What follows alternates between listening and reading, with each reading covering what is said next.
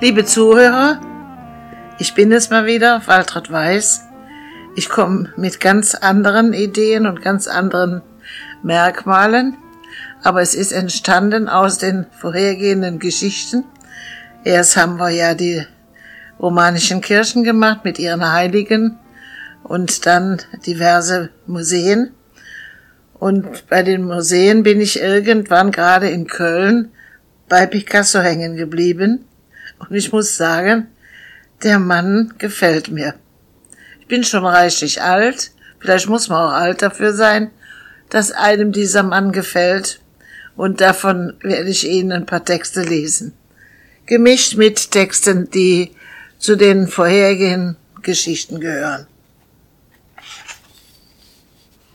Reich an Pablo Picasso und reich an Schokolade. Und beides zusammen heißt Picasso Kunst in Fülle. Und wie versteht der Mensch das? Nach dem Krieg? Junica? Sein Kriegsbild? Damit hatte die Welt nicht begeistert. Und die Welt hatte auch nichts anderes zu tun, als Geld für seine utopischen Bilder, unverständlichen Bilder aufzubringen aber die Schokolade tat es. Darauf hatte die Welt Appetit. Und der floss nach Köln zur Familie Ludwig. Hier und in der Welt wurde er zum Genie. Und man kam ihm und seinen Bildern immer näher. Da muss doch was dran sein. Und sie fanden Interesse an den Schroffheiten, an zwei Gesichtshälften, an unterschiedlichen Brüsten, an besengleichen Augenlidern, an Knöpfe im Ohr, lachhaft, zum Amüsieren. Ja, die Bilder machten Freude. Sie stellten Fragen nach diesem seltsamen Malermann, der mehr und mehr bekannt wurde. Niemand störte sich mehr an die verrutschten Lieder und an die giftigen Beschimpfungen. Langsam sprach seine Kunst sich herum. Man sah sie. Man erkannte eine andere Wahrnehmung. Man sah ihn nicht mehr im Irrenhaus oder wie Matisse im Müllkasten. Man sah ihn, nicht mehr seine Preise. Die waren eher utopisch. Sein Bild, Journica, fasziniert heute noch die einstigen Kriegskinder. Wir wissen noch, wie lebendig der Tod ist, wenn er die Arme hebt und die Beine spreizt und die Flügel zur Aufnahme startet ins nackte Nichts. Picasso war ein Kriegskind, auch im hohen Alter noch. Ich habe ja beim letzten Mal sehr viel über Käthe Kollwitz erzählt und dann ist mir beim Suchen des Textes für heute ein Gedicht aufgefallen. Es gibt ein Bild, das hat Picasso gemalt und das Bild ist von Käthe Kollwitz erworben worden und es heißt Brutale Umarmung 1900. Zweierlei Eroberungsmethoden hat Picasso gebraucht oder für Käthe Kollwitz gedacht, wie er sie zeichnet. Er greift zu. In den Schritt greift er beherrschend. Seine Hand ist grob. Man sieht, dass sie feste zupackt, besitzergreifend. Wie dumm er ist, begreift er nicht, dass diese Umarmung schmerzt? Das will sie nicht. Sie wehrt sich mit zwei Händen und starken Armen. So nicht du, Mann, du, so nicht. Was willst du? Liebe? Ha, nicht mit mir. So jedenfalls nicht. Schau einmal rüber, lieber Pablo. Schau mal, wie sanft, wie nah, wie zärtlich Käthe diese Umarmung zeichnet. Sie sind schon längst eins geworden, in Liebe, im Miteinander, spürbar, sichtbar, wie es die Frau mag. Sie und ich und du und wir.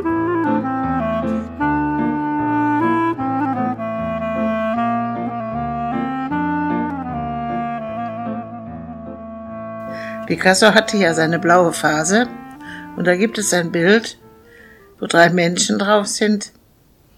Ich brauche mich nicht zu wundern, die sind nicht glücklich. Selten sind bei ihm Menschen glücklich. Selbst in der Liebe nicht. Ist das der Tod oder das Leben? Sie leben vom Nichts. Nackt im Sommer des Schlussverkaufes. Nichts bewegt die Sommerwolke. Es ist ein Tier gestrandet.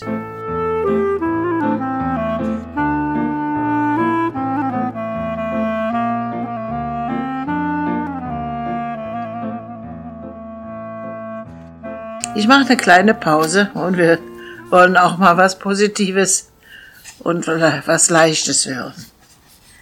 Ich habe mir vor einiger Zeit eine große Glaseule gekauft, die mich ein bisschen unterstützt.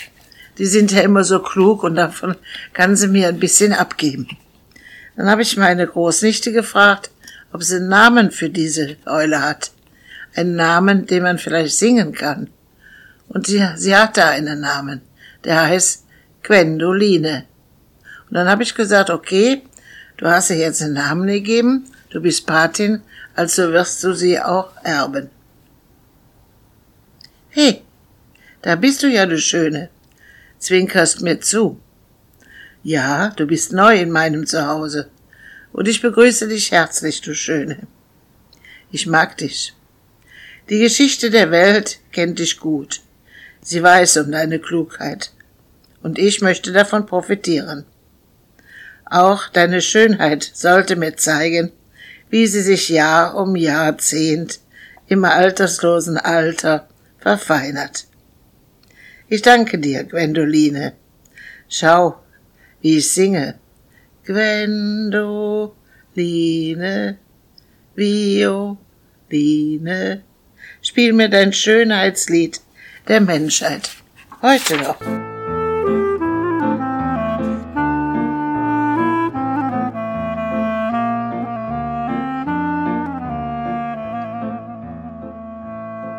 Ich war vor einiger Zeit in Regensburg und Sie wissen ja, da gibt es die älteste Brücke und der Dom ist etwa so alt wie unser Dom und in dem Dom sind vorne die Gottesmutter und der Verkündigungsengel. Und der erzählt der Gottesmutter, dass sie ein Baby erwartet. Sie strahlt. Und beide strahlen. Ein wunderschönes Dokument von Kunst, die uns sehr schön was erzählt. Ein Wiedersehen. Der Engel in der Regensburger Kathedrale bringt immer noch seine fröhliche Botschaft der Gottesmutter. Und sie lächelt. Und wie sie lächelt. Ihre Vorfreude ist unermesslich. Und meine auch. Denn dass ich noch einmal in meinem Alter die beiden Frauen sehe, ist ein Teil des großen Glücks des Altwerdens. Es ist nichts vorbei, solange es in der wächst und gedeiht und die frohe Botschaft der Verkündigung ist übermächtig, froh und so schön.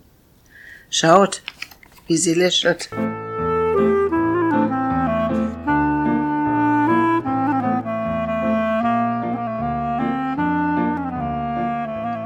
Ich habe ein sehr schönes Bild gefunden von einer alten Frau. Könnte ich sein?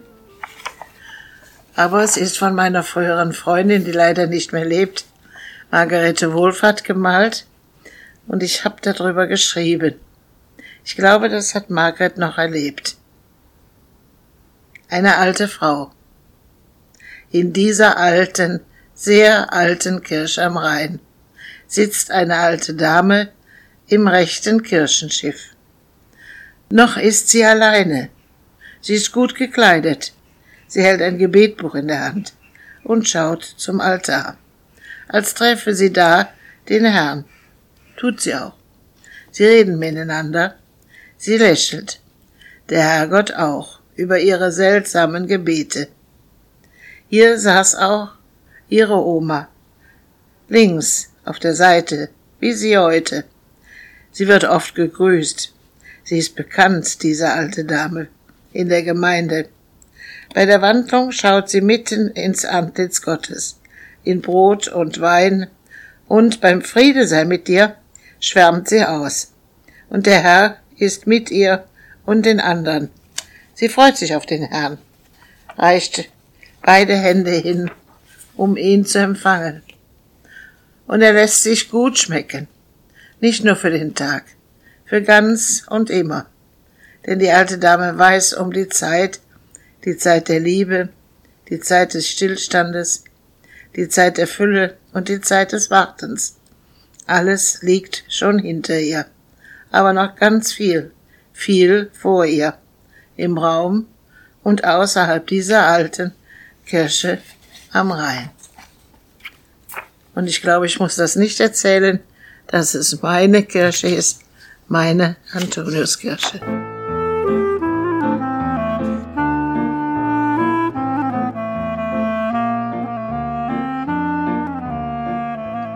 Der nächste Text heißt Augenblicke und ich hätte ihn eben zu Gwendoline lesen sollen, denn er hat auch mit einer Eule zu tun. Augenblicke. Ich schaue sie an. Sie ist eine Sie. Sie ist eine Schönheit. Mit geschlossenen Augen meine Blicke wecken sie. Sie schaut mich an. Sie ist ganz sicher eine Sie. Sie ist einfach wunderschön, auch wenn sie schielt. Sie schaut mich an und schließt demonstrativ ihre Augen. Diese Eule.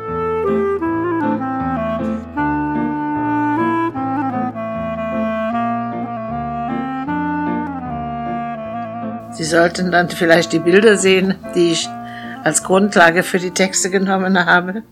Das ist ein Bild, wo Picasso tanzende Schafe oder Rehe oder sowas gemalt hat. Und mittendrin ist eine Frau, die ganz, ganz viele Brüste hat und große, große Flügel. Vielleicht gehört das zusammen zum Tanzen.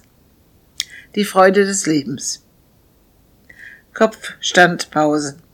Rudeltanzdrehungen, Flöten, Geigerbasis, Pferde, Hufen, Stops. Jeder, wie er will, einer für den anderen, alle für einen.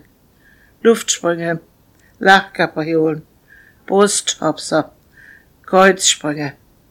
Neu beginne in der Freude des Lebens, wie die Lust Luftsprünge zaubert, mit jedem, der Lust auf Lust hat.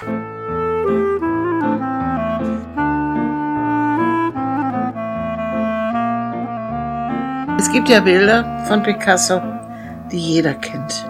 Unter anderem die Taube. Und da hat er mehrere Bilder zugemalt.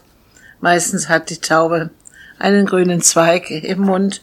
Und das erinnert ja an Noah, als er die Taube rausschickte, um zu, wenn sie zurückkommt, mit einem Zweig zurückkommt, dann zu spüren, dass die, der Weltuntergang vorbei ist. Picassos Taube. Fliegt nicht nur der Arsche Noah voraus. Sie bringt Grünzeug, riechende Gräser, blaue Blüten. Picassos Taube ist ein Weltgruß, der ansteckt und Freude verschenkt. Picasso kann es enorm gut und bunt und fröhlich und ansteckend und köstlich. Sein Vogel ist blau, bunt, geschmückt und sein Federkleid umarmt seine Jungen, die sie mit Freudentönen wach hält. Wie bist du schön. Man muss dich malen. Man kann dich nur malen. Wenn du deine Eier noch bis zum Sommer brütest, dann kannst du die bunten Füßlinge ablegen und aus dem Gefieder der Jungen neue strecken. Das wäre doch eine gute Idee. Ich wäre jedenfalls begeistert. Picasso sagt, die Freude des Lebens ist deine eigene.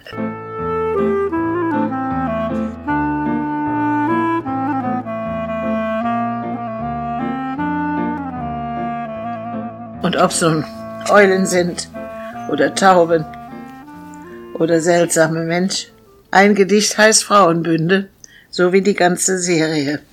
Und ich habe auch einige einzelne Frauen ausgedruckt und die passen sehr gut in die Frauenbünde, sei es nun in die Geschichte der Kirchen oder in die Geschichte der Kunst. Und da ist Picasso einfach enorm drin. Er macht hungrig nach Frauenbünde.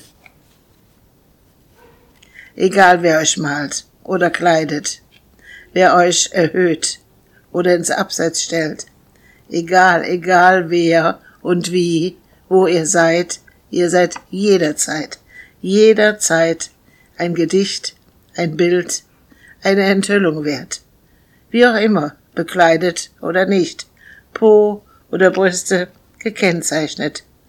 Picasso, Else Lasker Schüler, Margret Evita, Milena, sie bereichern uns, diese tollen, mutigen, einmaligen Frauen, bunt und schön und unvergleichlich. Keine hält ihr den Spiegel des lebendigen Beispiels im Dasein der unglaublichen Schönheit. Ob ich mich mal so schminke und einen verrückten Hut tragen soll? Im Geheimbund der Frauenbünde?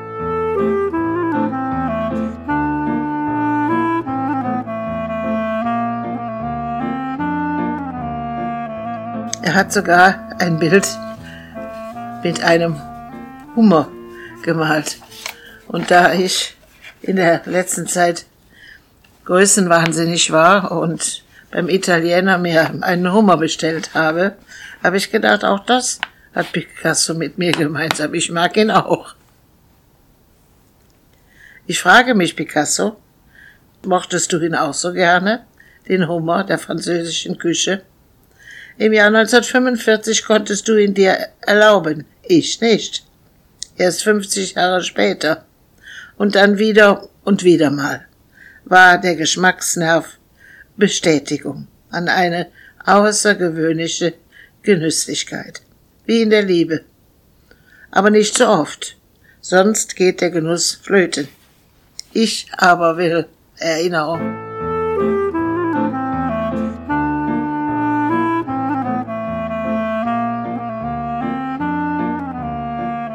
Das Bild von Michelangelo im Petersdom kennt jeder, wo Gott und Adam versuchen, sich die Hand zu reichen, wo Gott Adam halten soll, wo Adam sich danach sehnt, gehalten zu werden.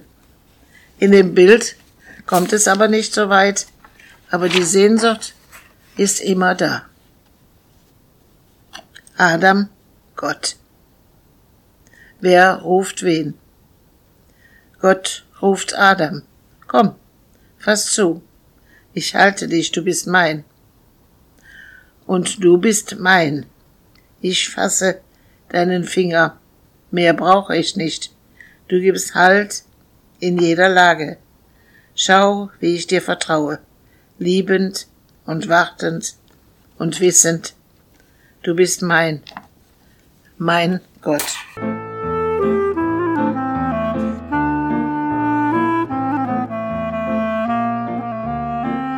Ich habe noch ein Taubenbild, wo ich eben auch von erzählt habe, das zur Arche Noah passt. Diese Taube ist eine Schwester derer, die einst bei der Arche Noah ihren Dienst tat. Sie hat noch alle Kräuter, Büsche und Zweige dabei, Sie ist voller Zuversicht. Sie lächelt Frieden und schenkt Frieden all denen, die ihn brauchen und weitergeben. Also komm und nimm von diesen Zweigen für die Deinen und für die Ewigkeit.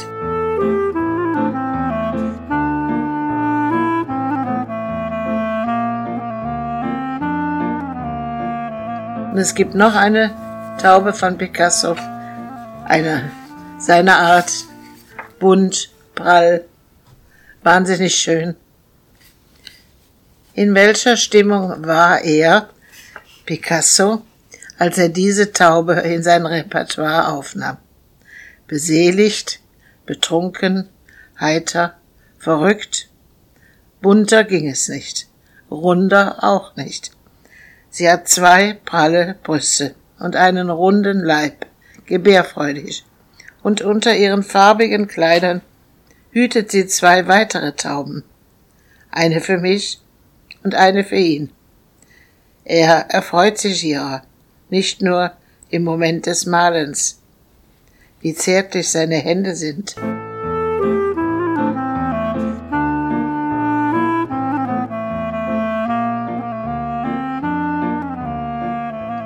Picasso und seine Frauen.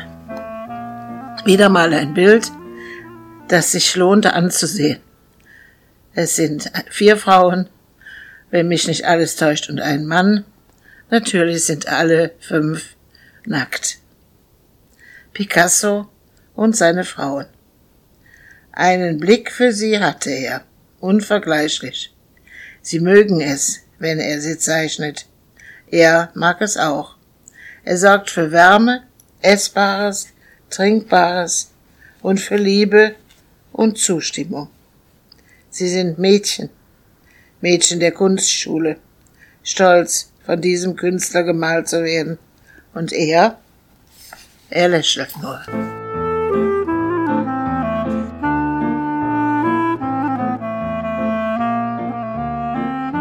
Jetzt habe ich noch zwei ganz außergewöhnlich wunderschöne Sachen. Die eine hat mit Picasso nichts zu tun, aber mit Kunst und mit Bildern und Gedicht. Und die andere hat mit der Kirche zu tun, und zwar mit einem Abendmahl.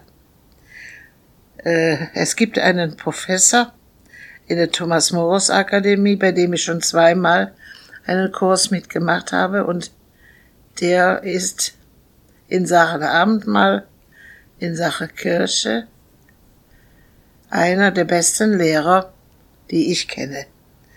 Professor Dr. Heinz-Gerd Brackmann. Ein modernes Abendmahl. Es gibt ein Bild dazu. Modern findet diese Abendspeise statt. Unter den Dächern einer Großstadt, im Schatten gewaltiger Hochhäuser eine große Gemeinde. Jesus mittendrin. Er ist älter als 33 Jahre. Neben ihm ist eine Frau. Ich wär's gerne. Rechts von ihm drei Männer in sichtbarer Diskussion, voller Zustimmung. Auf dem Tisch reichlich Nahrung zu essen und zu trinken. Es ist noch übrig. Sie sind schon zum weiteren Teil des Abends übergegangen. Die Stimmung ist gut. Das Licht in den Hochhäusern ist schon aus. Ich wäre gerne dabei. Ja, ich bin es, wenn du mich einlädst. Und ich fühle mich eingeladen.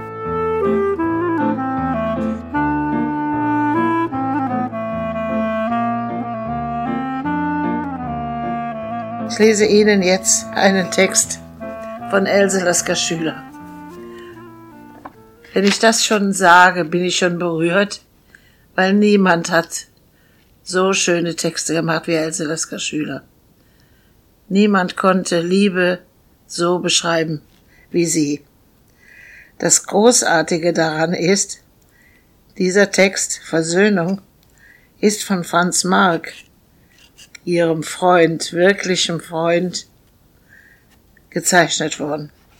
Und das wusste ich gar nicht. Das ist eine neue Entdeckung auf der Suche nach Texten hier für Frauenbünde. Else passt zu Frauenbünde wie niemand sonst. Else Lasker Schüler Versöhnung. Es wird ein großer Stern in meinen Schoß fallen wir wollen wachen die Nacht, in den Sprachen beten, die wie Hafen eingeschnitten sind. Wir wollen uns versöhnen die Nacht. So viel Gott strömt über. Kinder sind unsere Herzen, die möchten ruhen, müde sie's, und unsere Lippen wollen sich küssen. Was sagst du? Grenzt nicht mein Herz an deins? Immer färbt dein Blut meine Wangen rot. Wir wollen uns versöhnen die Nacht. Wenn wir uns herzen, sterben wir nicht. Es wird ein großer Stern in meinen Schoß fallen. Diesem Gedicht, diesem Bild ist nichts hinzuzusetzen. Schöneres gibt es nicht. Und zusammen sind Else und Franz eine göttliche Einheit. Ich liebe sie.